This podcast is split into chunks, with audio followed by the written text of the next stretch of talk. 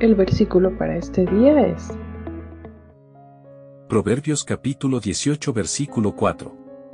Las palabras sabias son como aguas profundas, la sabiduría fluye del sabio como un arroyo burbujeante. Proverbios capítulo 18 versículo 4.